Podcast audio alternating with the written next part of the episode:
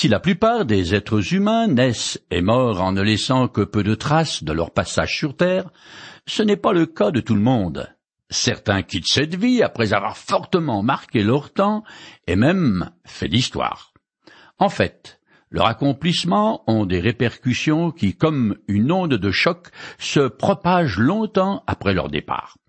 Ce fut le cas du roi David qui a laissé une très forte impression sur la nation d'Israël et l'inconscient collectif juif même encore de nos jours. Je commence à lire le chapitre 24 du premier livre des Chroniques en compressant. Éléazar et Itamar, descendants d'Aaron, avaient exercé les fonctions sacerdotales. David les répartit en diverses classes suivant les services dont ils étaient chargés. Un chronique chapitre 24 de 1 à 3. Avant que Jérusalem ne devienne le sanctuaire central pour tous les Israélites, les prêtres descendants d'Aaron avaient énormément de travail dans les nombreux sanctuaires locaux. Mais maintenant, ils sont trop nombreux. Une situation qui se sera de toute façon produite du fait de l'accomplissement normal de la population.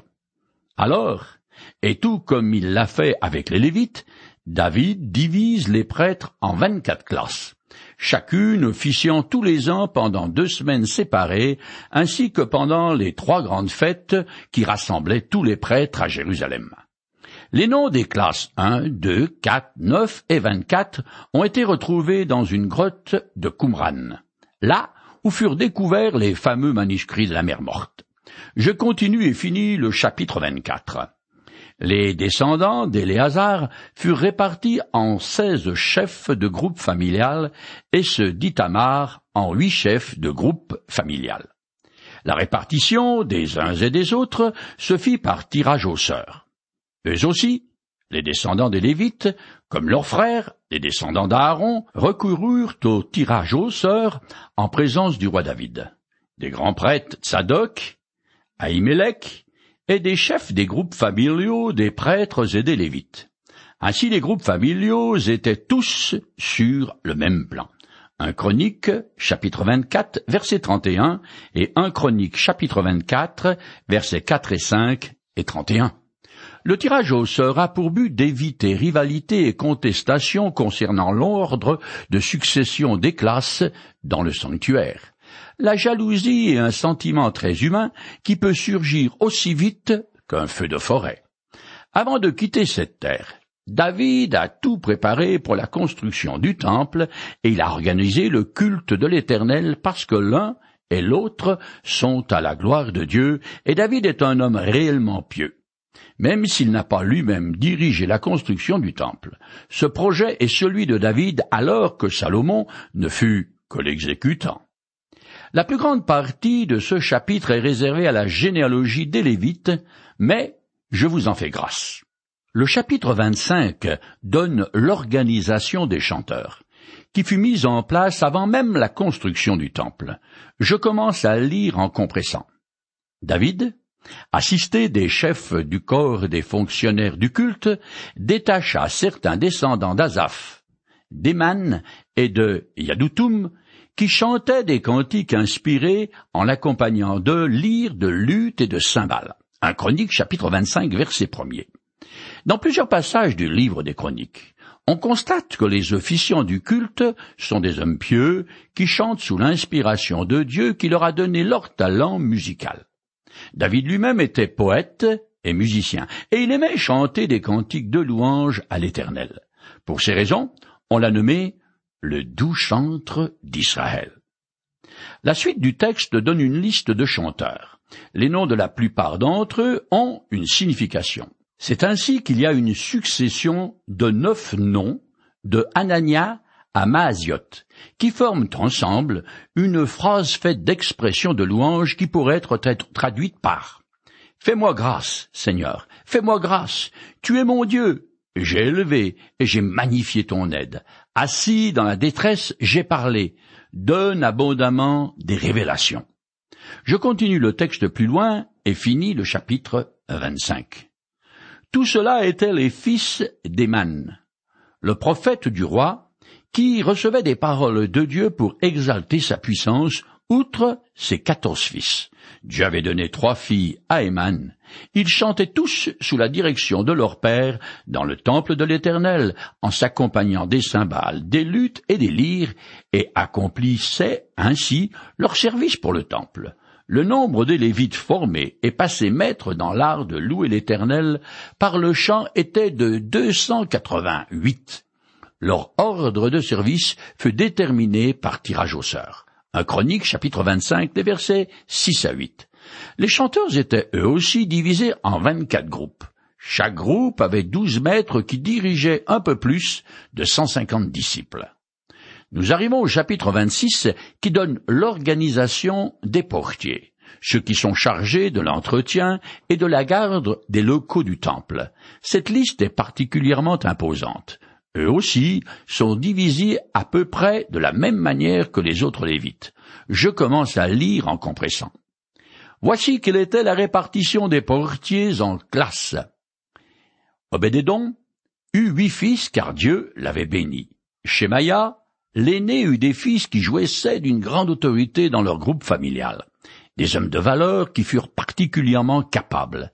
Tels étaient les descendants d'Obédédom. Eux, leurs fils et les hommes de leur parenté, au nombre de soixante-deux, étaient des hommes de valeur, accomplissant leur travail avec énergie. Un Chronique, chapitre 28, les versets 1 à 8. Les premiers huit versets parlent de la descendance d'Obédédom. Tous les commentateurs ne sont pas d'accord. Mais moi je pense qu'il s'agit de celui qui, pendant trois mois, avait pris grand soin du coffre de l'Alliance déposé chez lui par David après sa première tentative ratée de l'amener à Jérusalem. Un chronique chapitre 13 les versets 13 et 14. Pour le récompenser, la famille et les biens d'Obédédom ont été bénis par l'Éternel. Tous ces nombreux enfants ont bien tourné, ce qui est remarquable surtout à l'image de ce qui se passe de nos jours, où bien des familles partent en déconfiture et les voyous se multiplient. Comme ce brave homme, moi aussi, je désire recevoir la bénédiction de Dieu parce que dans le livre des Proverbes, il est dit. C'est la bénédiction de l'Éternel qui enrichit, et toute la peine qu'on se donne n'y ajoute rien. Proverbe chapitre 10, le verset 22. Ça laisse songeur, et ça veut dire que si la chance, ou plutôt si Dieu me sourit, je n'aurai pas besoin de me lever tôt le matin et me coucher tard le soir pour m'en sortir, et les circonstances s'arrangeront à mon avantage. Je continue le texte plus loin. Toutes ces classes de portiers, les chefs comme les autres, accomplissaient leur service dans le temple de l'Éternel. Ils tirèrent au sort pour la responsabilité de chaque porte entre les différents groupes familiaux. La porte du sud y échut à Obédédom, et la responsabilité des entrepôts revint à ses fils. Un chronique chapitre 22, les versets 12 à 15. Tout comme les prêtres, les lévites et les chanteurs, les portiers sont aussi répartis en vingt-quatre classes et leurs tâches spécifiques tirées au sort. Il y a vingt-quatre chefs et quatre mille portiers. Lévitique 23, verset 5. Comme le palais royal est situé au sud du temple, le roi entre dans le sanctuaire par la porte sud et sa garde est donc particulièrement honorifique. Et bien sûr, c'est encore Obédédom qui a tiré le gros lot. La bénédiction de l'Éternel sur lui n'en finit décidément plus. Je continue plus loin. D'autres Lévites étaient préposés au trésor du temple et au trésor des objets sacrés. Ils avaient la responsabilité des trésors du temple de l'Éternel, tout ce qu'avait consacré le roi David, les chefs de groupe familial, les chefs des milliers et des centaines, et les chefs de l'armée. Un chronique chapitre 26, les versets 20 à 26. Il y avait deux catégories de trésors. D'une part, les richesses provenant des redevances et des dons volontaires, et d'autre part, les ex-voto et les butins de guerre. Je finis le chapitre 26 en compressant le texte. Kenaniou et ses fils étaient chargés des affaires publiques en Israël, à titre d'administrateurs et de juges. Achabiou et les membres de sa parenté, c'est-à-dire 1700 hommes de valeur, supervisaient l'administration d'Israël à l'ouest du Jourdain pour toutes les affaires religieuses et civiles. Il y avait dans la parenté de Yehaya 2700 chefs de famille, des hommes vaillants. Le roi David leur confia l'administration de toutes les affaires religieuses et civiles des tribus de Ruben et de Gad et de la moitié de la tribu de Manassé. Un chronique, chapitre 26, les versets 29 à 32. Les deux tribus et demi sont situées à l'est du Jourdain. David s'assure donc que tous les besoins de la population sont satisfaits des deux côtés du fleuve. Cependant, rien n'explique pourquoi les administrateurs et percepteurs d'impôts royaux et des taxes du temple ne sont que 1700 à l'ouest de la Palestine, où se trouvent neuf tribus et demie, alors qu'ils sont 2700 au-delà du Jourdain pour deux tribus et demie.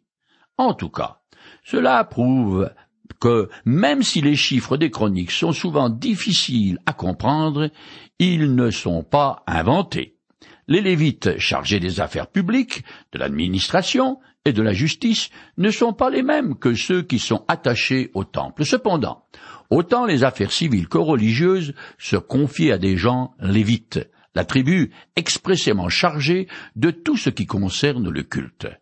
L'Éternel étant le Seigneur de son peuple, il a autorité dans tous les domaines, que ce soit le religieux ou le civil. À cette époque, en Israël, il n'y a pas de séparation entre le culte et l'État. Sous l'autorité de David, la nation fonctionne effectivement comme une théocratie. Le temple est au centre de toutes les activités du pays. Les prêtres sont au service de Dieu et le roi joue le rôle de régent de l'Éternel. Après sa conquête du pays de Canaan, la jeune nation avait déjà été organisée un peu de la même manière avec les Lévites répartis dans l'ensemble du territoire, assurant l'administration et la justice. Mais ce modèle décentralisé, ayant échoué à cause de la rébellion des Israélites, l'Éternel leur suscita des juges. Mais ça n'a pas marché non plus, pour la même raison. Ensuite, le peuple a demandé un roi, et Dieu lui a donné Saül. Mais comme il s'est révélé être un souverain lamentable, l'Éternel l'a rejeté et remplacé par David, un homme selon son cœur. Preuve en est. Ce roi désire vraiment que l'Éternel lui-même règne sur Israël. Nous voici au chapitre 27, qui donne les noms des chefs d'armée et des hauts fonctionnaires qui avaient à charge l'intendance du roi David. Je commence à lire. Voici la liste des Israélites chefs de groupe familial, qui furent les commandants des milliers ou des centaines, et les administrateurs qui assistent le roi pour tout ce qui concernait les divisions militaires appelées tour à tour à prendre mensuellement leur service. Chaque division comptait vingt-quatre mille hommes. Un chronique, chapitre 27, verset premier. L'armée d'Israël comprenait douze divisions, chacune dirigée par un officier qui figure dans la liste des vaillants guerriers de David. Chaque mois de l'année, une division armée différente est de service et constitue une force d'action rapide, prête à partir au combat. Le commandant du premier corps de vingt-quatre mille hommes descend de Péretz, la même branche de la tribu de Juda que David. Après avoir énuméré les noms des douze officiers supérieurs, l'auteur passe en revue les tribus une à une jusqu'à celle de Lévi. Je lis le verset. Pour Lévi, c'était Achabia. Pour Aaron, Tsadok. Un chronique, chapitre 27, verset 17. Les Lévites avaient leur chef à l'exemple de leurs frères des autres tribus. Cependant, parmi eux, les prêtres descendants d'Aaron et de rang supérieur sont soumis à l'autorité du grand prêtre. Ici, c'est Tsadok, qui est également le chef spirituel de tout Israël. Le nombre des chefs est bien douze, mais le compte n'y est pas car la tribu de Manassé avait deux chefs, un de chaque côté du Jourdain. Et les Lévites aussi avaient deux chefs. Cette liste concerne seulement onze tribus, car elle omet celle d'Azer et de Gad, sans qu'on sache pourquoi, surtout que le chroniqueur prend grand soin de présenter l'ensemble de la nation en tant que tout Israël, Cependant, il est probable que la tribu d'Azer soit comptée avec Zabulon et Nephtali, et celle de Gad avec Rumen et Manassé. Je continue plus loin. David ne comptait pas dans le dénombrement les moins de vingt ans, car l'Éternel avait promis de rendre Israël aussi nombreux que les étoiles du ciel. Joab avait commencé le recensement, mais il ne le termina pas. D'ailleurs, à cause de ce recensement, l'Éternel se mit en colère contre Israël. C'est pourquoi les chiffres de ce recensement n'ont pas été reportés dans les annales du roi David. Un chronique chapitre 27 versets 23 et 24. En tout cas, les chiffres ont été consignés ailleurs puisque Samuel, comme le chroniqueur les connaisse, David ne fait recenser que les hommes âgés de plus de vingt ans, c'est-à-dire ceux aptes à combattre, ce qui est conforme à ce qui s'était déjà fait dans le désert, dans Nombre 1, verset 3. Quand Joab, le chef des armées d'Israël, a fait le recensement, il n'a pas pris en compte la tribu guerrière de Benjamin tellement l'ordre du roi le répugnait. Le chapitre continue avec une liste des officiers du roi. D'abord, les responsables des trésors suivis des noms des intendants qui gèrent l'immense patrimoine de David ceux qui ont la charge de ces ouvriers agricoles, des vignobles, des réserves de vin, des plantations d'oliviers et de sycomores, des réserves d'huile, des troupeaux, de bétail, de chameaux, des ânesses, des moutons et des chèvres. Le chapitre se termine avec les noms des conseillers privés du roi. D'après un texte parallèle, on sait que l'un d'entre eux a trahi David, mais le chroniqueur passe cet incident sous silence, car il évite de rapporter les événements fâcheux de son règne. Dans le chapitre 28, l'avant-dernier du premier livre des chroniques, l'auteur relate les dernières recommandations de David au chef d'Israël et à son fils Salomon. Le vieux roi est maintenant au soir de sa vie. Je commence à lire. David rassembla à Jérusalem tous les chefs d'Israël, les chefs des tribus et les chefs des divisions au service du roi, les commandants des milliers et des centaines, les administrateurs des biens, et du chef-tel du roi et de ses fils, les hauts fonctionnaires du palais royal, les guerriers et tous les hommes de valeur. Un chronique chapitre 28 verset 1 Tous les personnages qui dirigent le pays et dont il a été question précédemment, sont maintenant rassemblés devant David pour une cérémonie publique d'investiture devant laquelle le roi va désigner son successeur. Je continue. Le roi David se mit debout et leur fit ce discours. Mes frères et mon peuple, écoutez-moi. J'avais à cœur de bâtir un temple pour y faire reposer le coffre de l'alliance de l'Éternel et le marchepied de notre Dieu j'ai fait des préparatifs en vue de la construction. Un chronique, chapitre 28, verset 2. Le marchepied est le couvercle du coffre sacré, mais son vrai nom est le propitiatoire, parce que c'est lui que le grand prêtre enduit de sang d'un taureau égorgé lors de la fête solennelle du Yom Kippour, le grand jour des expiations du calendrier religieux juif. Selon un texte parallèle, David n'est plus en bonne santé à la fin de sa vie. Néanmoins, il fait l'effort de se tenir debout pour délivrer ce dernier message de son règne qui joue un peu le rôle de testament. Il parle de ce qui lui tient le plus à cœur, c'est-à-dire la construction du temple, en vue de laquelle il a fait tous les préparatifs nécessaires relatés précédemment. En plus, David a parfaitement bien organiser son royaume, ce qui va grandement faciliter la tâche à son successeur. Je continue. Mais Dieu m'a dit, Ce n'est pas toi qui bâtiras un temple en mon honneur, car tu es un homme de guerre et tu as fait couler le sang. L'Éternel, le Dieu d'Israël, m'a choisi dans ma famille pour être roi d'Israël et pour inaugurer une dynastie éternelle. En effet, c'est la tribu de Juda qui a choisi pour conduire les autres. Dans cette tribu, il a choisi ma famille, et parmi tous mes frères, c'est moi qui a élu pour me faire régner sur tout Israël. L'Éternel m'a donné beaucoup de fils. Parmi eux tous, il a choisi Salomon pour le faire siéger sur le trône de la royauté de l'Éternel sur Israël, puis il m'a déclaré, C'est ton fils, Salomon, qui bâtira mon temple et mes parvis, car je l'ai choisi pour qu'il soit mon fils, et je serai moi-même un père pour lui. Chronique, chapitre 28, les versets 3 à 6. Jusqu'à présent, David était le représentant de l'Éternel, mais à partir de maintenant ce sera Salomon. En Israël, le roi est le régent de Dieu, et il exerce la royauté à la place et pour le compte de l'Éternel. Il faut en effet savoir qu'Israël avait reçu la charge de représenter et de faire connaître le seul vrai Dieu aux autres nations. Mais le peuple élu a failli à son devoir. Je continue le texte. Je maintiendrai pour toujours sa royauté s'il met son énergie, comme il le fait aujourd'hui, à obéir à mes commandements et à mes lois. Un chronique chapitre 28 verset 7. Salomon a été choisi comme roi, et sa première tâche sera de construire le temple de l'Éternel. Quant à la dynastie de David, elle se maintiendra au pouvoir à condition que Salomon et ses descendants respectent la loi de Moïse. Leur obéissance sera le garant de la promesse faite par l'Éternel à David quand il lui a dit qu'il aurait toujours quelqu'un de sa lignée sur le trône. On connaît la suite.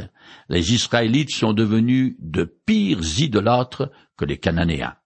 Leur pays a été conquis et ils ont pris le chemin de l'exil. Cependant, des siècles plus tard, à Bethléem, naissait le Messie, un descendant direct de la dynastie de David.